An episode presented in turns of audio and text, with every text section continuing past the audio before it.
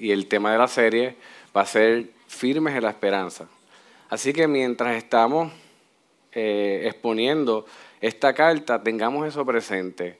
Hay una intención de Pedro y un llamado a que estos oyentes estén firmes en una esperanza. Y esa esperanza eh, está basada en lo que Dios ha hecho por nosotros, en lo que nosotros representamos para Dios y en lo que estamos llamados a hacer debido a lo que Dios ha hecho por nosotros. Y es bien especial esta carta, me recuerda, como le mencioné la, vez anterior, a la carta que Pablo le escribía a la, región de, de, Éfesos. Y sé que esta mañana nos vamos a, a, a deleitar y vamos a ser edificados, vamos a ser exhortados y creo que también vamos a ser corregidos. Y, eso solamente lo puede hacer el Señor por medio de su palabra. Así que vamos a buscar, si me permite, en Primera de Pedro, eh, capítulo 2, vamos a leer los primeros 12 versículos. Vayan buscando ahí, si pueden ponerse en pie, en reverencia, pues nos ponemos en pie y, y leemos prácticamente um, en el primer capítulo, si fuésemos a, resumir brevemente, Pedro en esta carta está haciendo un llamado a que vivamos en la esperanza que es en Cristo, la santidad que es por medio de Cristo y la armonía que caracteriza nuestra vida en Cristo. Y ahora, en este capítulo 2, es una continuación de cómo él termina ese primer capítulo. Y, vamos a hacer esa conexión para ver cómo, Pedro continúa exhortando a, esta, región de, esta región de Asia. Y leemos eh, la palabra del Señor. Por tanto, desechando toda malicia y todo engaño e hipocresía, envidias y toda difamación, desead como niños recién nacidos la leche pura de la palabra, para que por ella crezcáis para salvación. Si es que habéis probado la benignidad del Señor, y viniendo a Él, como a una piedra viva, desechada por los hombres, pero escogida y preciosa delante de Dios. También vosotros, como piedras vivas, sed edificados como esa, como casa espiritual, para un sacerdocio santo, para ofrecer sacrificios espirituales aceptables a Dios por medio de Jesucristo. Pues esto se encuentra en la Escritura. He aquí, pongo en Sión una piedra escogida una preciosa piedra angular, y el que cree en él no será avergonzado. Este precioso, valor es, pues, para vosotros los que creéis, pero para los que no creen, la piedra que desecharon los constructores, esa en piedra angular se ha convertido y piedra de tropiezo y roca de escándalo. Pues ellos tropiezan porque son desobedientes a la palabra y para ellos estaban también destinados. Pero vosotros sois linaje escogido, real sacerdocio, nación santa, pueblo adquirido para posesión de Dios, a fin de que anunciéis las virtudes de aquel que os llamó de las tinieblas a la luz admirable. Pues vosotros en otros tiempos no erais pueblo, pero ahora soy el pueblo de Dios. No, no habíais recibido misericordia, pero ahora habéis recibido misericordia. Amados, os ruego como extranjero y peregrino, que os abstengáis de las pasiones carnales que combaten contra el alma.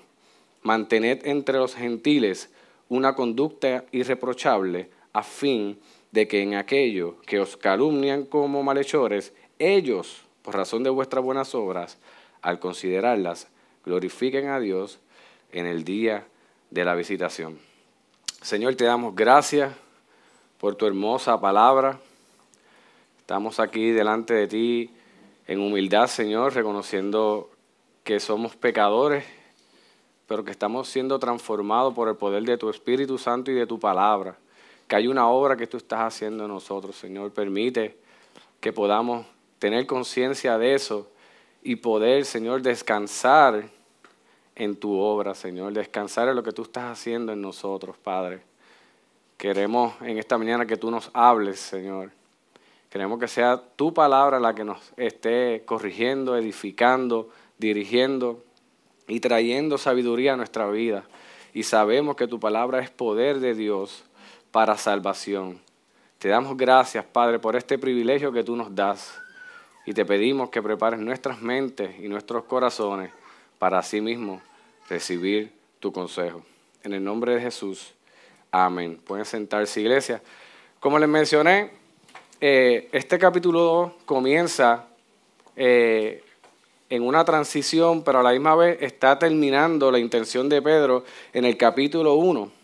Y en el capítulo 1 él termina, ¿verdad?, trayéndole a, sus oyentes un, punto bien importante y es la, la armonía que debe caracterizarlo a ellos como creyentes y como la vida que ellos deben llevar en Cristo. Y yo recuerdo cuando yo era un poquito más joven, que me veía más o menos igual, eh, eh, yo jugaba baloncesto y jugaba en una de las ligas más eh, prestigiosas, por lo menos del área de, de, Guaynabo y de San Juan, que era Fray Comar. Y desde muy temprano comencé a, practicar en las selecciones y para mí era algo normal eh, el baloncesto que estaba aprendiendo, el sistema que estaba aprendiendo, cómo se jugaba el baloncesto, eh, mi intensidad de juego, mi capacidad para eh, jugar, el IQ que se, se, debe tener en el juego de baloncesto. oye, pero a veces lo uso, pues. la gente sabe, la gente sabe. Y yo recuerdo que cuando yo terminaba eh, ese, esa temporada de, selección, donde usualmente yo estaba en práctica de torneo, práctica y torneo, siempre había un tiempo de descanso. Y en ese tiempo de descanso, pues yo, eh, como joven que era y atleta y tenía fuerza, no como los otros días que me invitaron a correr y, no encontraba la forma de levantarme de mi cama, eh, yo me iba a jugar baloncesto aún en los tiempos de descanso. Y recuerdo que yo llegaba a una cancha, nadie me conocía y comenzaba a tirar y ya la gente veía cómo yo estaba tirando y eso traía como que un poquito de luz si uno juega o no. Y ya por lo menos en, los primeros tiros me pedían. Y ya cuando empezaba a jugar, ellos veían algo que a lo mejor para mí era normal, que era jugar baloncesto, tirar la bola, pasarla, etcétera, etcétera. Pero para ellos identificaban que yo jugaba en una selección o jugaba en una liga porque estaba jugando en un sistema que no, que no es un sistema eh, así al azar. Y era bien interesante porque no tan solo jugaba si ganaba, sino que cuando perdía me, pedían también. Así que disfruté de esos beneficios de haber jugado en, en una liga y en, otro, en otros lugares cuando jugaba, pues podía este, disfrutar de, de jugar y que la gente pues me preguntara dónde tú juegas, esto y lo otro. Lo interesante de todo esto es que para mí es lo que yo conocía como el baloncesto, pero para otro me caracterizaba de una forma particular y obviamente pues me traía algunos beneficios. Y aquí vemos a Pedro que está eh, eh, mostrándole a, a, lo que, a, lo que están, a lo que está dirigiendo la carta eh, cómo ellos deben caracterizarse habiendo conocido que su esperanza está puesta en Cristo y que han sido llamados a santidad. Y deben vivir en una en la comunidad de fe en armonía. Y debe ser el amor, ¿verdad? Este, lo que esté predominando, pero vemos que si hay algo que, caracteriza este, esta transición del, del, capítulo 2 al, del capítulo 1 al capítulo 2 es el concepto del nuevo nacimiento. Es en ese nuevo nacimiento que el creyente comienza ¿verdad? a experimentar este cambio en él, donde puede, en respuesta a lo que está ocurriendo en su interior, moverse en armonía en la comunidad de fe y moverse en armonía en la comunidad. Y vemos en el, versículo 23 del capítulo 1 que dice, pues habéis nacido de nuevo, no de una simiente corruptible, sino de una que es incorruptible, es decir, mediante la palabra de Dios que vive y permanece. Y vemos también que más adelante en el capítulo, eh, al principio en el capítulo 1, habla de cómo este nacimiento eh, ¿Qué es lo que hace este nacimiento en cada uno de nosotros? En el capítulo 1, versículo 3, nos dice que nos da una esperanza viva. Este, este nuevo nacimiento en el creyente da una esperanza viva. Vemos que dice, bendito sea el Dios y Padre nuestro Señor Jesucristo, quien según su gran misericordia nos ha hecho nacer de nuevo en una esperanza viva y también nos inserta, como dice más adelante, en una comunidad. ¿Y en una comunidad de qué? Una comunidad de creyentes. Ahora, esta comunidad vemos cómo Pedro la caracteriza con dos puntos medulares. Una es el amor y la gracia. En cuanto a la gracia, vemos que él comienza trayéndole a ellos, eh, afirmando lo que Dios ha hecho por ellos por medio de la salvación, la fe que ha depositado en sus corazones y la salvación y la santificación. Vemos que esa es la gracia que debe caracterizar a esta nueva comunidad, pero también el amor, que es impulsado por el Dios que lo ha salvado. Sabemos que Dios es amor, que, que el amor que nosotros vamos a poder eh, experimentar y poder dar en esta nueva comunidad es un amor que es una respuesta a lo que Dios ha hecho primero para con nosotros, como dice Juan 1, eh, primera de Juan 4.19, nosotros amamos porque Él nos amó primero. Y esa es la, perspectiva o es el punto que, Pedro quiere traer Con, con, esta comunidad. Y es que si podemos amar es porque Dios nos ha amado primero, pero el amor tiene que estar presente. Y es el Evangelio el que informa también este amor. Lo vemos en Juan 3:16. De tal manera amó Dios al mundo y vemos claramente explícito el Evangelio que entregó a su Hijo para todo aquel que cree. Pero si hay una intención que vemos en Pedro es que quería firmarlos en ese amor. Y no podemos sacar del escenario que, este, que estas personas estaban en persecución y estaban exiliados. Eh, y cuando tú estás en, ese, en, cuando tú combinas esas dos, esos dos puntos, estás fuera del lugar donde tú acostumbrabas estar, donde tú naciste, más estás siendo perseguido, el ambiente, como le mencioné en la, en la exposición anterior, es un ambiente de tensión. Y en ese ambiente de tensión, Pedro quería afirmarlos a ellos en ese amor, en el amor que venía de Dios y que tiene que ser respuesta al Evangelio que Dios le ha dado. Y vemos en, los primeros dos versículos que dice, por tanto, desechando toda malicia y todo engaño e hipocresía, envidia y toda difamación, desead como niños recién nacidos la leche pura de la palabra, para que por ella crezcáis para salvación. Pedro los exhorta a dos cosas. Número uno, abandonar. Y número dos, a desear. En estos, estos dos versículos es, bien importante eh, para lo que es el resto de, este capítulo, porque Pedro está, está, haciendo un llamado que nosotros debemos eh, no solamente visualizarlo en esos dos versículos y utilizarlo cuando nosotros queramos, sino que es un llamado que nosotros constantemente debemos estar aplicando en nuestra vida. El abandonar unas cosas y el desear otras en cuanto a desechar, él es bien claro y pone, ¿verdad? Eh, eh, presenta el peligro de unos pecados que quizás mm, nosotros en, nuestra, en nuestro mismo pecado, en nuestra imperfección, categorizamos los pecados y quizás trae unos pecados, ¿verdad? Como eh, malicia, engaño, hipocresía, envidia y difamación, pero este, estos pecados, que para muchos quizás es algo pues, que, si lo hacemos no, no, no tienen unas repercusiones para nosotros ni para la gente, Pedro quiere traer todo lo contrario. Estos pecados, que son las pequeñas zorras que echan a perder toda la cosecha, son los pecados que, número uno, dañan las relaciones entre los creyentes. Y vemos que Él quiere, él, quiere que nosotros, ¿verdad? Y, y los lectores se caractericen por el amor, ¿verdad? Y estos pecados hacen que las relaciones entre ellos mismos, ¿qué, pase? Se dañen, se vean afectadas. Pero también no afectan individualmente a los creyentes, sino que destruyen a la comunidad de fe. Cuando en un lugar, en una comunidad de fe, vemos que por alguna razón estas pequeñas zorras, como lo son la malicia, el engaño, la hipocresía, la difamación, las envidias, está reinando de una manera sutil, es una, una bandera roja que tenemos que levantar y tenemos que erradicarla de raíz, porque si permitimos que esto crezca, no tan solo va a hacer daño a los creyentes individualmente, sino que va a destruir la comunidad de fe. Y Pedro quería hacer énfasis en, esto para preservar, para que ellos estuviesen pendientes y pudieran preservar ese llamado de comunidad de fe.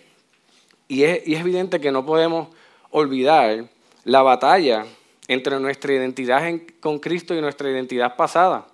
Nosotros sabemos que eh, Pedro está haciendo un llamado a que nos identifiquemos con Cristo y que hallemos nuestra identidad en Cristo, pero nosotros estamos luchando contra nuestro viejo hombre, por lo menos yo, no sé ustedes, pero todavía, aún cuando más eh, saco tiempo para el Señor, es cuando más tengo que luchar con mi pasado, cuando más tengo que luchar con el pecado. Recuerdo que cuando Kay Channing se bautizó, que tuve una oportunidad de hablar, le dije, Kay Channing, esto es un tiempo ahora que te tienes que meter con el Señor. Porque una vez tú acabas de afirmar y dar este testimonio público, no significa que se acabó todo. Ahora es que viene lo bueno. Ahora es que vamos a ser confrontados, la fe va a ser probada. Es bien interesante en el ejemplo de Cristo, como Él, cuando después que sale el bautismo, ¿a dónde va? Al desierto. Y allí fue probado. Y a veces nosotros entramos a la, en, esta experiencia tan hermosa del bautismo y pensamos que ya aquí el Señor nos va a cuidar y ya el Señor nos va a proteger y nosotros no tenemos que hacer nada. Sí, Dios va a estar logrando en nosotros. Dios va a estar logrando en Kechani, va a estar logrando en Seinaria, que, que estuvo bautizándose, y en José, pero hay una responsabilidad de nosotros de desechar, de abandonar todo aquello que sea pecado y que sea desobediencia y que nos lleve a rebelarnos contra Dios. Y no tan solo va a afectarnos a nosotros individualmente, va a afectar también este lugar, Iglesia, iglesia Gracia Redentora. Nos va a afectar a todos. A veces nosotros no pensamos en nosotros mismos y pensamos en los demás, o pensamos en los demás y nosotros mismos. En cualquiera de los dos ángulos vemos cómo tenemos que ser cuidadosos. Esta lucha es de cada día y vemos como dice Colosenses 3:8, pero ahora desechad también vosotros todas estas cosas, ira, enojo, malicia, maledicencia, lenguaje soez de vuestra boca. Esto es Colosenses 3:8. No mintáis los unos a, a, los otros, puesto que habéis desechado a quién? Al viejo hombre con sus malos hábitos, y os habéis vestido de un, del nuevo hombre, el cual se, ha se va renovando hacia un verdadero conocimiento conforme a la imagen de aquel que lo creó. Una renovación en la cual no hay distinción entre griego, judío, circunciso incircunciso, bárbaro, excita, esclavo o libre, sino que Cristo es en todo y en todo. La lucha va a estar presente, pero el llamado que nos hace Dios por medio de su palabra y el Espíritu Santo es que abandonemos y comencemos a desechar, todas aquellas características, todo aquello que nos que nos identifique con ese viejo hombre, porque no va a traer nada bueno ni para nosotros, ni para la comunidad a la cual Dios nos ha insertado. Y no estoy hablando de, que de una salvación por obra. Sabemos que Dios eh, está obrando en nosotros y nos está santificando. Como muy bien Pedro comienza la carta, Dios nos ha separado, pero también estamos en un proceso de santificación. Lo más importante en todo este proceso es nosotros obedecer a lo que la palabra nos está diciendo, pero confiar en que Dios y su evangelio es el poder y el motor que nos va a capacitar y nos va a mover a vivir según ese llamado que Dios nos está haciendo y esa característica de desechar y abandonar el pecado. Pero no solo nos exhorta a abandonar, a veces nos nos concentramos en qué no debemos hacer y dejamos a un lado qué es lo que debemos hacer. Y Pedro continúa, no tan solo abandona esto, desecha esto, sino desea, desea qué? La palabra. Y no cualquier palabra, la palabra pura, la palabra no adulterada. Y es bien interesante porque el deseo que, que Él quiere que nosotros tengamos, Él hace una ilustración que lo veo bien claro, como niños que recién nacidos. Y aquí, esta iglesia, ¿verdad? Eh, tenemos muchos padres que, tienen hijos, recientemente son hijos de 2 a, 7 o 10 años, que se recuerdan la insistencia ¿verdad? de lo que es un niño cuando tiene hambre. Y yo recuerdo eh, de, mis dos hijas, Elena era una que, ¿verdad? Eh, tenía, Dios la trajo para santificarnos y para hacernos nosotros mejores creyentes y, ser mejores eh, padres y personas en este hermoso mundo. Pero yo me acuerdo que cuando e, ella quería estar pegada todo el tiempo, y créeme, que no importó nada más, lo hacía poner en el carro, en el car y la amarraba y te sentaba y empezaba a llorar de una manera tan insistente que yo recuerdo que yo bajaba los cristales y era peor porque hacía un eco. Entonces el eco era peor que el llanto de la nena. So, tenía que subir los cristales y, en ocasiones tenía que pararme en el, en el paseo. Sí, a mí que yo soy una persona que el que me conoce, tengo una agenda y me gusta ir ahí. Tenía que pararme en el paseo para que Yanis le diera la leche que ella quería. Y cuando yo leí este pasaje, en ese momento a mí, la situación con Elena pues me, confrontaba, pero en esta vez me alertaba, me, me alentaba porque es de esa manera que nosotros debemos desear el Evangelio para que nos informe a nosotros. Es de esa manera que nosotros debemos desear el consejo de Dios, las escrituras, y debemos desear al verbo hecho carne, el mismo Cristo. Desechamos y abandonamos el pecado, pero deseamos con toda intensidad la leche pura de la palabra. Y estos, dos aspectos tienen que estar constantes en nuestra vida. No podemos, ¿verdad? Dejarlo para momentos específicos o crear un programa, sino que debe ser un estilo de vida, reconociendo que no es fácil. No es fácil nosotros abandonar, ¿verdad? De, de una vez y por todas nuestro viejo hombre por eso es que nos están llamando a que lo hagamos. Tampoco es fácil nosotros de la noche a la mañana movernos a ejercitarnos en el consejo de Dios y en la lectura de la palabra. Ahora, no hay un atajo.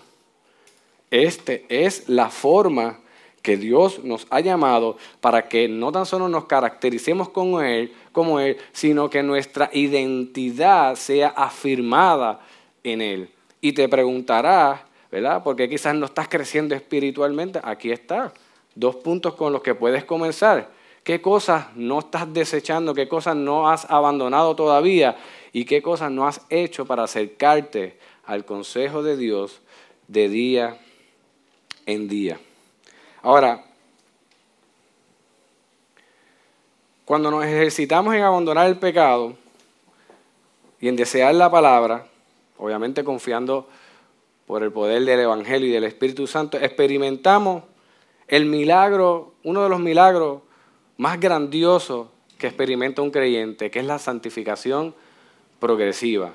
Y lo vemos desde una manera, desde una manera activa y desde una manera pasiva. Pasivamente porque Dios está haciendo una obra en nosotros. Dios nos ha separado y Dios nos está santificando por medio de su Espíritu Santo y por medio de la palabra. Pero qué bueno que Dios nos ha dado un lugar también en ese proceso activo que es un llamado a obedecer, un llamado a abandonar a nuestro viejo hombre y un llamado a desear su palabra y a vivir según nos informa su palabra. No importa el tiempo que llevemos en el Evangelio, esto es para todos nosotros, para todos los días, no importa que eres un recién convertido, no importa que lleves 200 años en el Evangelio, el llamado abandonar el pecado y a desear la palabra de Dios debe estar latente en nuestra vida, como ese niño, el recién nacido, anhela la leche de su mamá. Y ese es el camino que nos lleva a conocer nuestra nueva identidad en Cristo. Tenemos este pueblo en el exilio y Pablo quiere afirmar esta identidad que ellos deben tener en Cristo.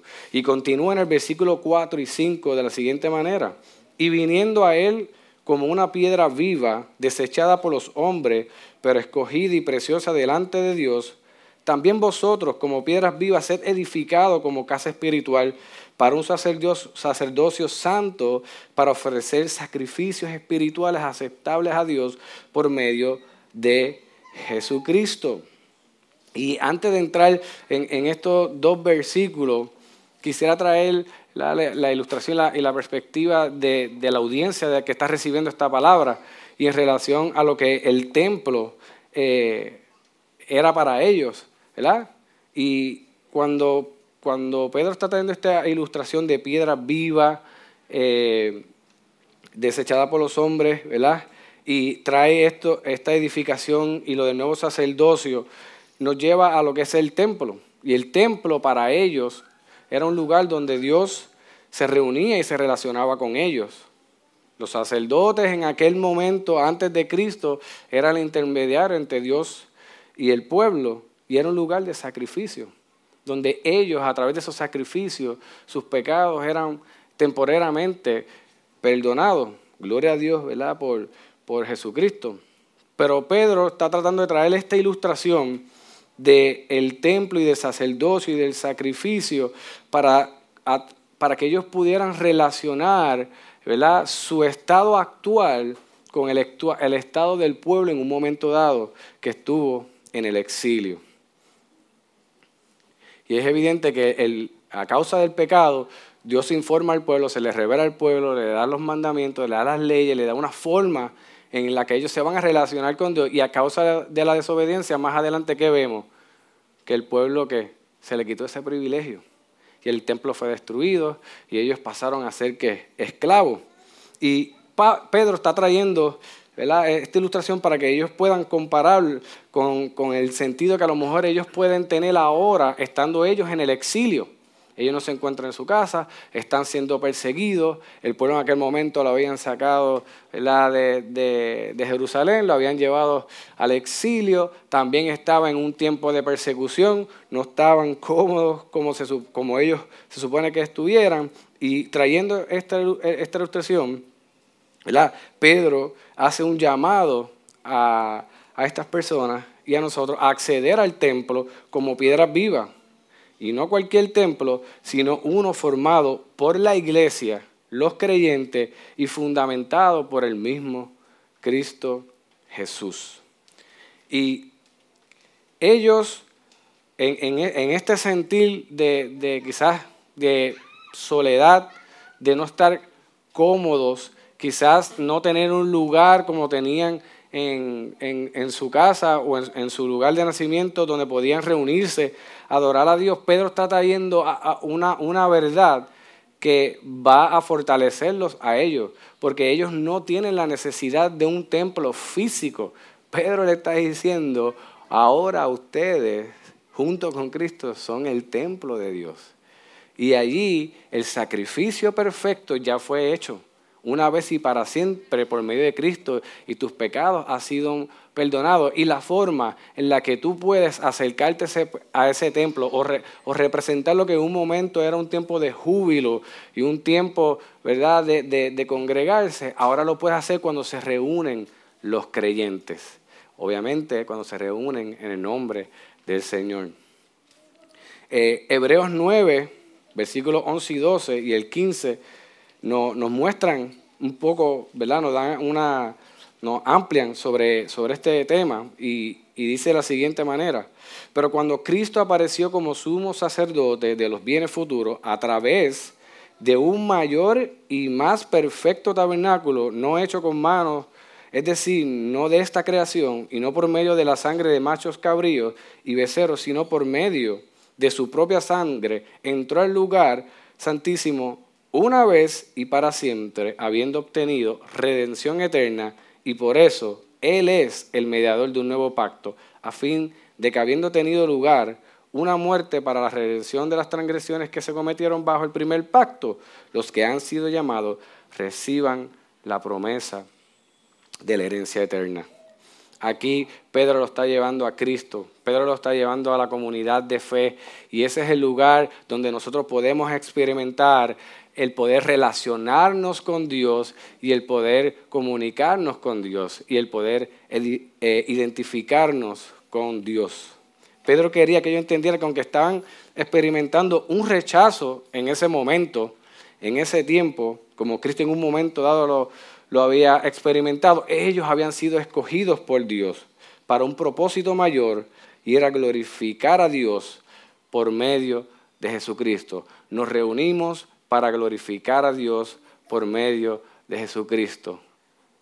Experimentamos el Evangelio, vivimos el Evangelio para glorificar a Dios por medio de Jesucristo. Y por medio de esta verdad, Pedro lo que quería era redefinir, ¿verdad? Eh, lo que en un momento para ellos era lo sagrado, ahora lo más sagrado era el Evangelio, era Cristo y esta comunidad de fe. Y quería también redefinir nuestra relación, la relación de ellos con Dios, su identidad y todo esto por medio de la persona de Cristo. Y continúa en el versículo 6 hasta el 8 de la siguiente manera. Pues esto se encuentra en la escritura, trae eh, tres pasajes, se apropia de tres pasajes del Antiguo Testamento. He aquí, pongo en Sión una piedra escogida, una preciosa piedra angular, y el que crea en él no será avergonzado. Este preciso valor es pues para vosotros los que creéis. Importante, pero para los que no creen, la piedra que desecharon los constructores, esa en piedra angular, se ha convertido, y piedra de tropiezo y roca de escándalo, pues ellos tropiezan porque son desobedientes a la palabra, y para ellos estaba también destinado. Así que vemos como Pedro en, en estos tres versículos continúa afirmando su identidad y su relación con Dios y se apropia de tres versículos, de tres textos del Antiguo Testamento, Isaías 28, 16, pongo en sí una piedra escogida para que no sean avergonzados. Salmo 118, versículo 22, la piedra desechada, ahora es la piedra angular. Isaías 8, 14, esa piedra se ha convertido en piedra de tropiezo y de escándalo para aquellos, como muy bien dice Pedro, que no creen. Ahora Pedro presenta a Cristo como la piedra angular, escogida y preciosa ante Dios. Y es interesante porque en estos, cuando él se apropia de estos tres versículos, hay unos efectos para dos tipos de personas. Uno, para, el, para, para el que es creyente. Y número dos, para el que no es creyente. Así que esta verdad de que Cristo es la piedra angular y escogida por Dios, es una verdad que va a cumplir su propósito para el que cree y para el que no cree. Para el creyente quitará toda vergüenza. Y para esta audiencia y para nosotros esto es bien importante, porque nuestro caminar en el Evangelio, en muchos, en muchos momentos para nosotros, en medio de la persecución y de las pruebas, podemos quizás experimentar esa vergüenza. Yo me recuerdo que yo hablaba con, con mi cuñado y, y, él decía que no todo el mundo puede eh, eh, predicar el Evangelio, tiene que prepararse y esto. Y yo le digo, pero es que hay un llamado. Y el llamado no es solamente para los pastores, el llamado es para todos nosotros, de ir y predicar el Evangelio y hacer discípulos. Y estábamos, ¿verdad?, eh, debatiendo en cuanto a, ese punto. Y yo le decía a él, mira, yo que quizás tengo un poco de preparación y que tengo un poco de experiencia, yo siento temor. Y a veces uno se siente hasta avergonzado de hablar con otras personas y ver la respuesta de ellos. Pero esta, Pedro está informando a esta comunidad, mira, el, que se ha convertido en piedra angular es el que no tan solo te va a dar el poder y la capacidad para tú llevar ese evangelio y ser parte de esa comunidad de fe, sino que también quitará toda tu vergüenza. Y, a los que le está hablando, está hablando con personas que estaban exiliadas. Y mira lo que dice, los hará junto con Cristo parte del nuevo templo y el, eh, el nuevo templo eterno. Le da propósito y le da destino a, esto, a estos nuevos creyentes.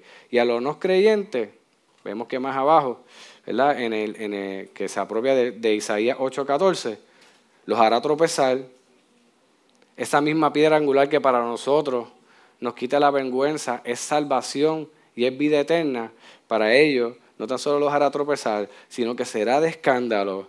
Y este efecto para en ellos que han desobedecido estaba destinado. Y bien interesante, porque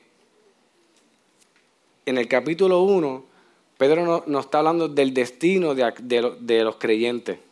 Un destino que ya, estaba ¿verdad? Eh, preparado para Dios desde antemano. Y lo vemos en el, en el capítulo 1, versículo 1 al 2 y 5. Dice Pedro, apóstol de Jesucristo, a los expatriados de la dispersión en el Ponto, Galacia, Capadocia, Asia, Bitinia, elegidos según el previo conocimiento de Dios Padre por la obra santificadora del Espíritu para obedecer a Jesucristo y ser rociados con su sangre. Que la gracia y la paz de, y la paz os sea multiplicada. Aquí vemos que este creyente ha sido que elegido según el previo conocimiento del Padre para qué? Para santificación y para obedecer a Jesús. Sin embargo, vemos en los no creyentes que son aquellos que no están obedeciendo, han sido destinados para esa desobediencia también. Y Pedro lo está informando a este grupo para que ellos puedan entender lo que estaba ocurriendo. Así que vemos que para el creyente eh, ha sido destinado, ha sido elegido, santificado, protegido y salvados por Dios. Y al no creyente, él mismo ha sido de tropiezo, han sido desechados y el fin de todo, la, perdición eterna. Y quizás nosotros en, este tema y en esto que está trayendo Pedro, digamos, pero el Señor no es justo. Entonces, porque el Señor ha destinado a uno y los ha escogido para salvación, para santificación, y vemos que otros han sido destinados para desobediencia, lo vemos en Romanos 1 también, pero vemos también en Romanos 9, del versículo 21, que nos puede traer luz sobre el carácter de Dios relacionado a este punto, a este tema y a esta enseñanza. O no tiene, el versículo 21 dice de la siguiente manera de Romanos 9. ¿O no tiene el alfarero derecho sobre el barro de hacer de la misma masa un vaso para uso honorable y otro para uso ordinario? ¿Y qué si Dios, aunque dispuesto a demostrar su ira y hacer notorio su poder, soportó con mucha paciencia a los vasos de ira preparados para destrucción? Lo hizo para dar a conocer las riquezas de su gloria sobre los vasos de misericordia que de antemano Él preparó para gloria, es decir, nosotros a quienes también llamó, no solo entre los judíos, sino también entre los gentiles. Así que Dios, Pedro quería que, que entendiera que Dios nos ha llamado y nos ha elegido para este propósito. Y en medio de esa persecución y en medio de la situación que estaba pasando, hay un llamado latente y una obra que Dios está haciendo en nosotros. Y que vas a ver otras personas que van a estar actuando de lo contrario y no podemos eh, hacer más de lo que hemos sido llamados a hacer, que es predicar el Evangelio, mostrarle el Evangelio. Y si no responden, lamentablemente muchos de ellos ya han sido entregados a su desobediencia y han sido destinados a esa desobediencia. Es evidente que la justicia de Dios se hace presente para los creyentes en medio de tanta um, persecución e injusticia. Pedro está trayendo a, sus oyentes de, Asia eh, este ejemplo porque ellos estaban viendo injusticia en, todo eh, su diario. Ellos estaban viendo cómo están siendo perseguidos, ellos predicando un evangelio de, salvación, un evangelio de vida, y cómo la respuesta que ellos estaban recibiendo era una, respuesta adversa, ¿verdad? Y, y, es interesante cómo Pedro lo que estaba tratando de decirle, estás viendo esto, pero la justicia de Dios está presente en medio de lo que está pasando, en medio de esa adversidad, en medio de esa imagen que quizás para ti es contraria a lo que, al mensaje que tú estás llevando, la justicia de Dios está presente. Y yo, si, si puedo ilustrar algo, eh, la he visto en la película ya como 1300, 200 veces, la de Cenicienta. Y es interesante ver, ¿verdad?, cómo Cenicienta pierde a su mamá, siendo una hija ejemplar.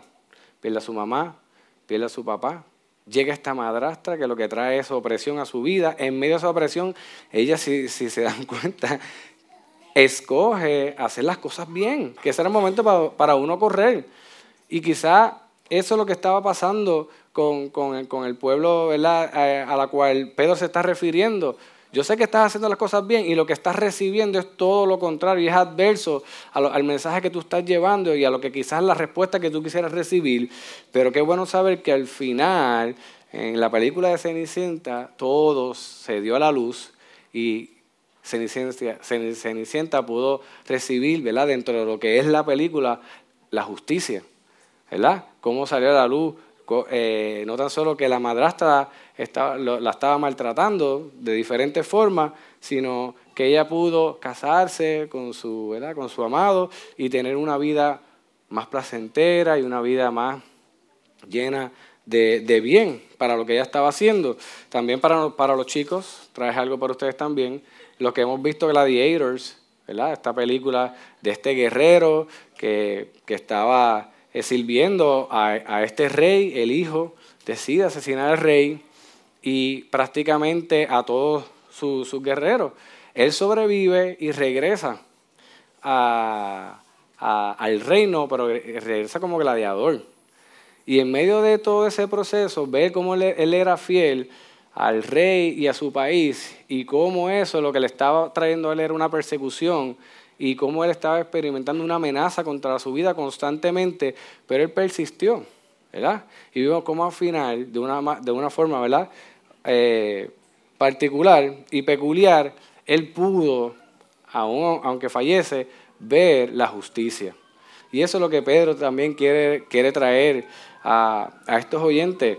Estás viendo persecución, estás experimentando persecución, estás en la prueba, pero la justicia de Dios está contigo y en su momento será manifiesta.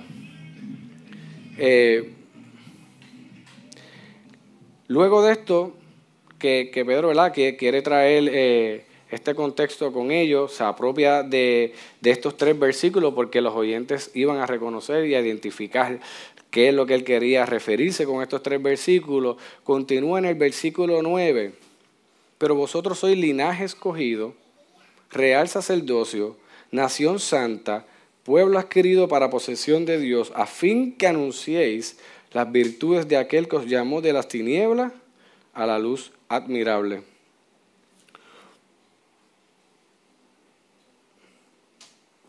Pues vosotros en otros tiempos no erais pueblos, pero ahora sois el pueblo de Dios.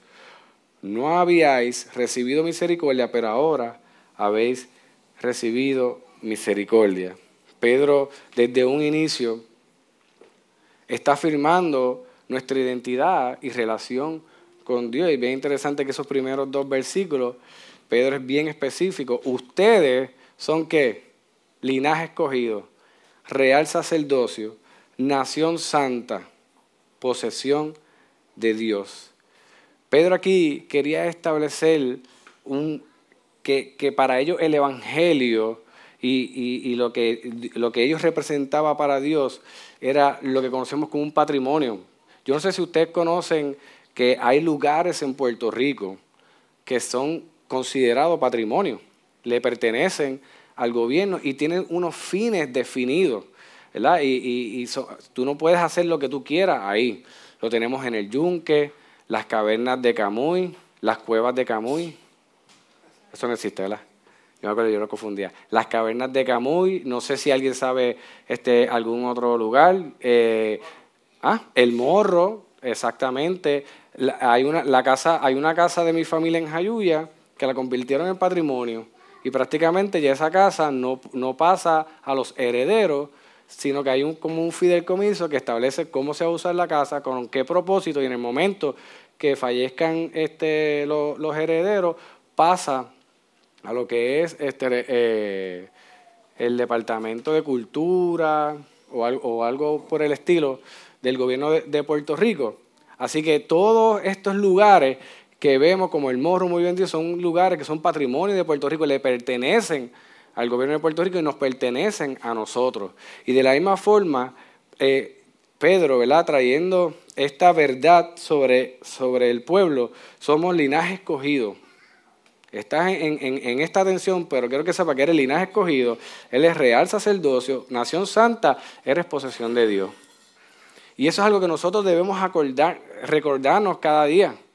Nosotros le pertenecemos a Dios, somos posesión de Dios y debemos vivir tal como Dios quiere que nosotros vivamos y reflejar lo que Dios quiere que nosotros reflejemos. Nosotros le pertenecemos a Dios. Nosotros tenemos ese llamado de abandonar y desear, abandonar nuestra nuestro viejo hombre y, desear el Evangelio en nuestra vida, es parte de las obligaciones que, tenemos como posesión de Dios.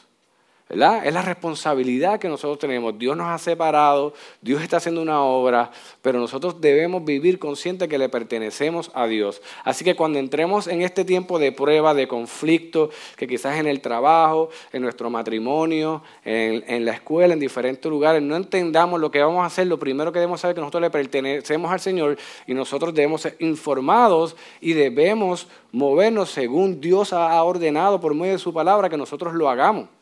Nosotros le pertenecemos al Señor. Y quizás digamos, ah, pero el Señor ahora nos va a controlar. ¿Qué mejor? O sea, que digamos, el Señor nos va a controlar. Ajá, ¿qué mejor que un Dios de sabiduría infinita, un Dios eterno, un Dios perfecto, sea el que nosotros, nosotros seamos posesión de, de ese Dios y no de nosotros mismos, como otros a los cuales han sido destinados y han sido entregados a su desobediencia debemos dar gracias porque esa posesión no ha sido porque nosotros hayamos sido más bonitos que otras personas. Dice que a Esaú cogió, a Jacob cogió sobre Esaú desde el vientre de su madre. ¿Para qué? Para que nada de lo que pudiera ser ninguno de ellos pudiera definir o establecer el por qué sí y el por qué no escogió a Jacob. Y el Señor nos ha escogido a nosotros y ha escogido a este pueblo para posesión suya, para que sean linaje escogido, real sacerdocio, para que sean una nación santa por la soberanía de Él, por el beneplácito de Él, porque a Él, porque a Él le ha placido escogernos a nosotros. Y eso es algo que a nosotros nos debe confrontar diariamente. Somos posesión de Él porque Él ha querido que seamos posesión de Él. Y eso no tan solo no, nos importa, sino nos, nos informa, sino nos debe impulsar al llamado de desear la palabra y vivir según la palabra en nuestras vidas. Y también nos debe dar las fuerzas suficientes, además de que el Espíritu está orando, con está orando en nosotros, de abandonar ese viejo hombre y esas viejas actitudes y maneras de vivir. Ahora, ¿con qué propósito nosotros debemos recibir esta verdad? Somos posesión del Señor. Pero Dios no, Dios no quiso que nosotros seamos una batería, que seamos la bocina, que seamos el florero, no. Dios nos ha hecho posesión de Él con un propósito específico y un llamado hermoso. ¿Y cuál es? Lo vemos en Hechos 1.8. Dice que después, ¿verdad? Recibiréis poder cuando venga sobre vosotros el Espíritu Santo. Y dice, y me seréis que testigo hasta los confines de la tierra. Y Pedro le dice, a fin de que anunciéis las virtudes de aquel que nos llamó de las tinieblas a su luz admirable.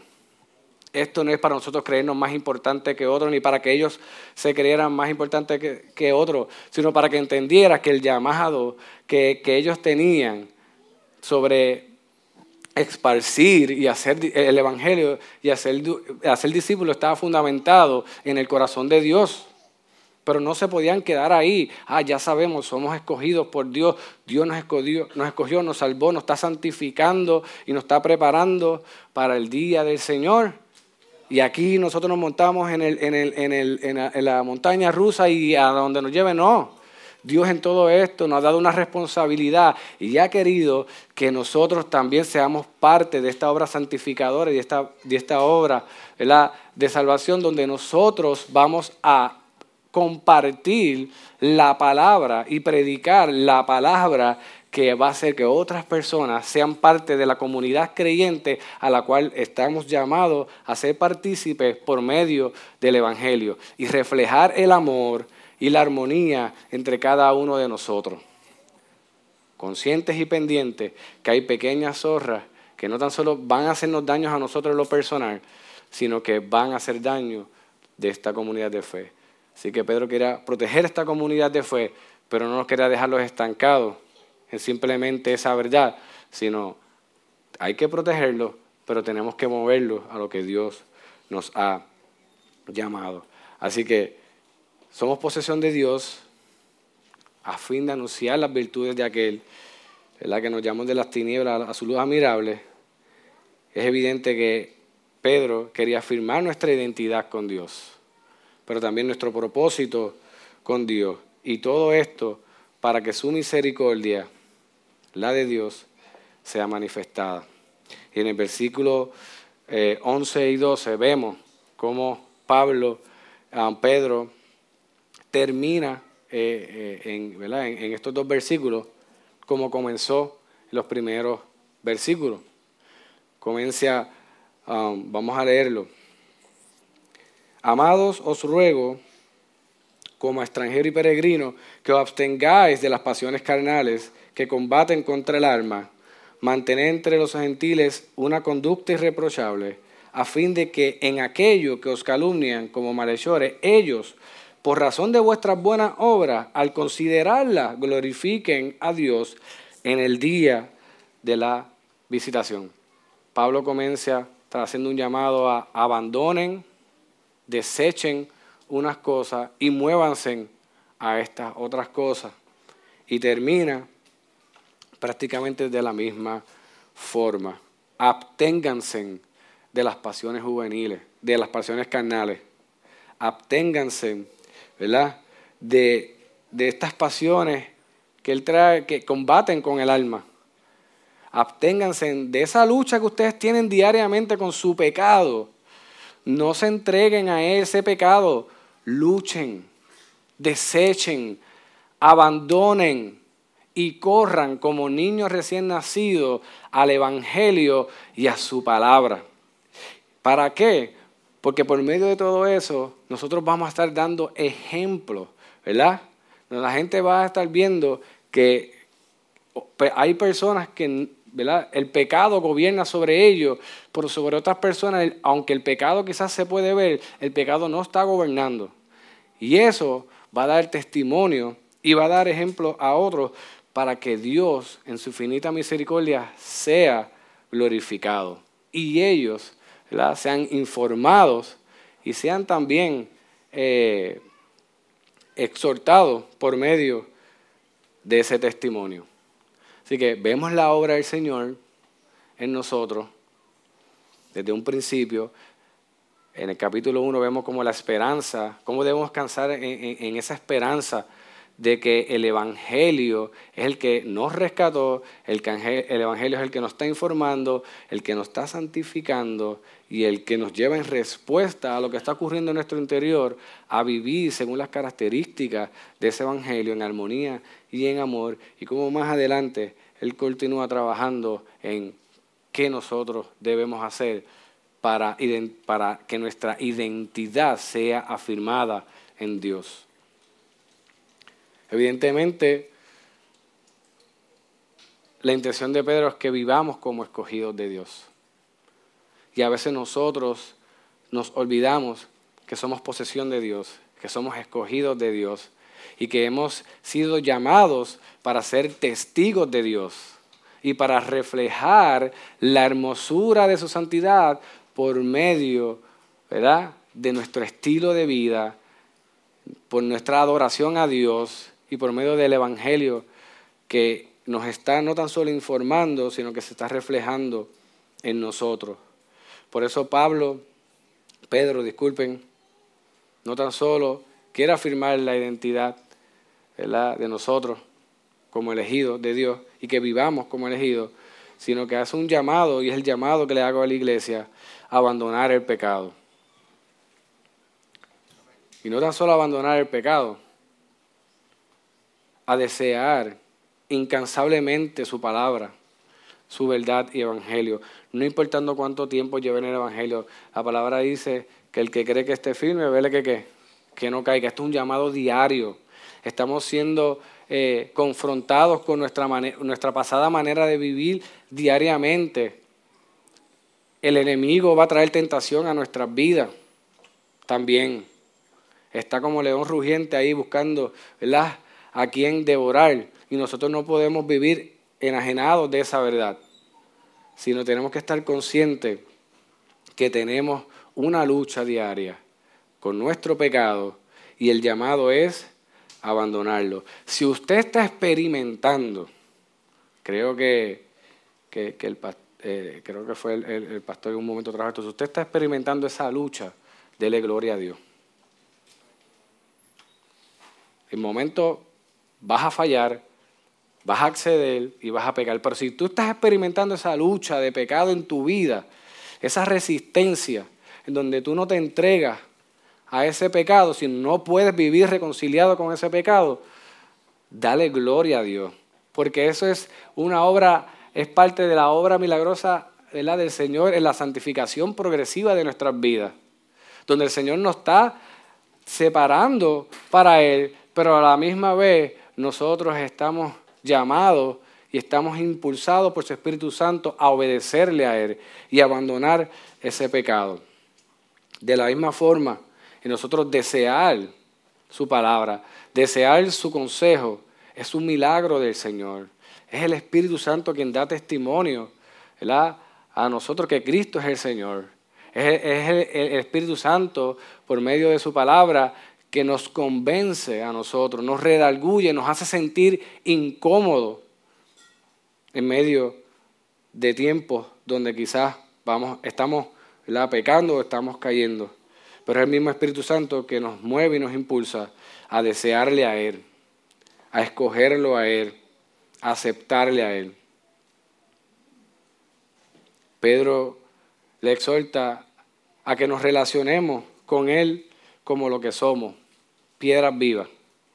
Hay una verdad, vamos a abandonar el pecado, lo vamos a, desear, vamos a desear lo que Él quiere, pero hace un llamado a relacionarnos con Dios, a tener una relación con Él. Ya no dependemos de un templo, no dependemos quizás de, algunos rituales establecidos eh, en los tiempos de la ley, sino que ahora la iglesia, el cuerpo de Dios, son las piedras vivas, junto con Cristo como fundamento, lo que componemos ese templo, lugar donde Dios se reúne con nosotros, lugar donde nosotros somos informados por Dios y lugar donde Dios nos salva y nos santifica a que nos afirmemos en Él, que demos testimonio a los creyentes y a los no creyentes. A veces queremos ser cristianos solamente en la iglesia y hacemos grupitos. Por eso es que es importante que en tiempos como estos de Navidad y, de, tantas fiestas, oye, nos involucremos con nuestros vecinos, con los no creyentes, y podamos allí ser luz y podamos allí anunciar las virtudes de aquel que os llamó a tinieblas, de las tinieblas a su luz admirable. Y todo esto, como siempre me gusta establecer, para que Dios en todo sea glorificado. Nosotros siempre, ¿verdad? Como creyentes o no creyentes, estamos llamados a tomar una decisión. Si creemos, afirmamos que nuestra fe es una obra soberana de Dios para con nosotros que no seremos avergonzados y que en medio de la prueba seremos, de la prueba seremos fortalecidos. Si no creemos, evidentemente estamos dando fe que hemos sido ya condenados. Pero nosotros, como piedras vivas, estamos llamados a anunciar las virtudes de aquel que nos llamó, de las tinieblas a su luz admirable. ¿Qué vamos a hacer con esta verdad?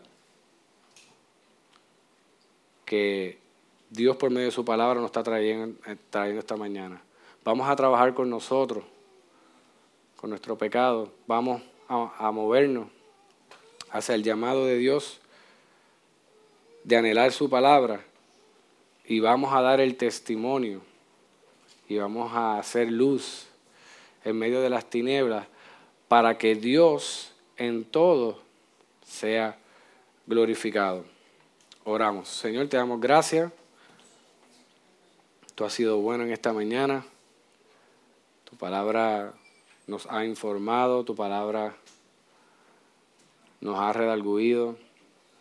Tu palabra ha traído corrección a nuestra mente, a nuestro corazón y a nuestra vida.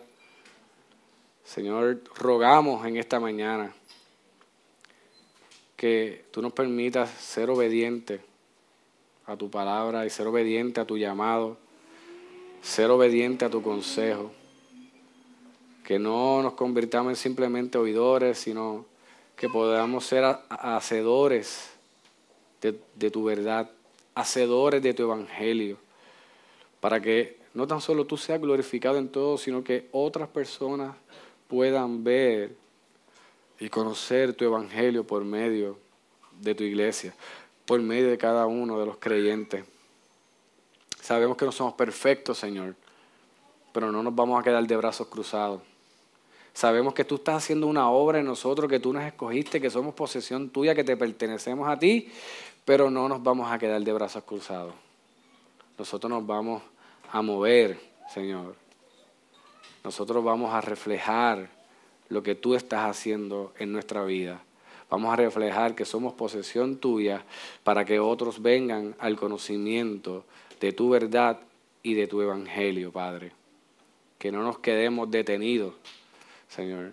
Que simplemente esta verdad nos, impulse, Señor, al llamado, un llamado hermoso y un llamado eh, milagroso de nosotros poder compartir tu evangelio a otras personas por medio de nuestras vidas y por medio de compartir tu palabra, Señor. Gracias una vez más y que podamos eh, en esta mañana salir eh, y meditar en esta palabra y ir eh, identificando qué debemos abandonar, pero también identifiquemos cómo podemos anhelar más tu palabra, Señor, tu consejo en nuestras vidas. En el nombre de Jesús. Amén y amén.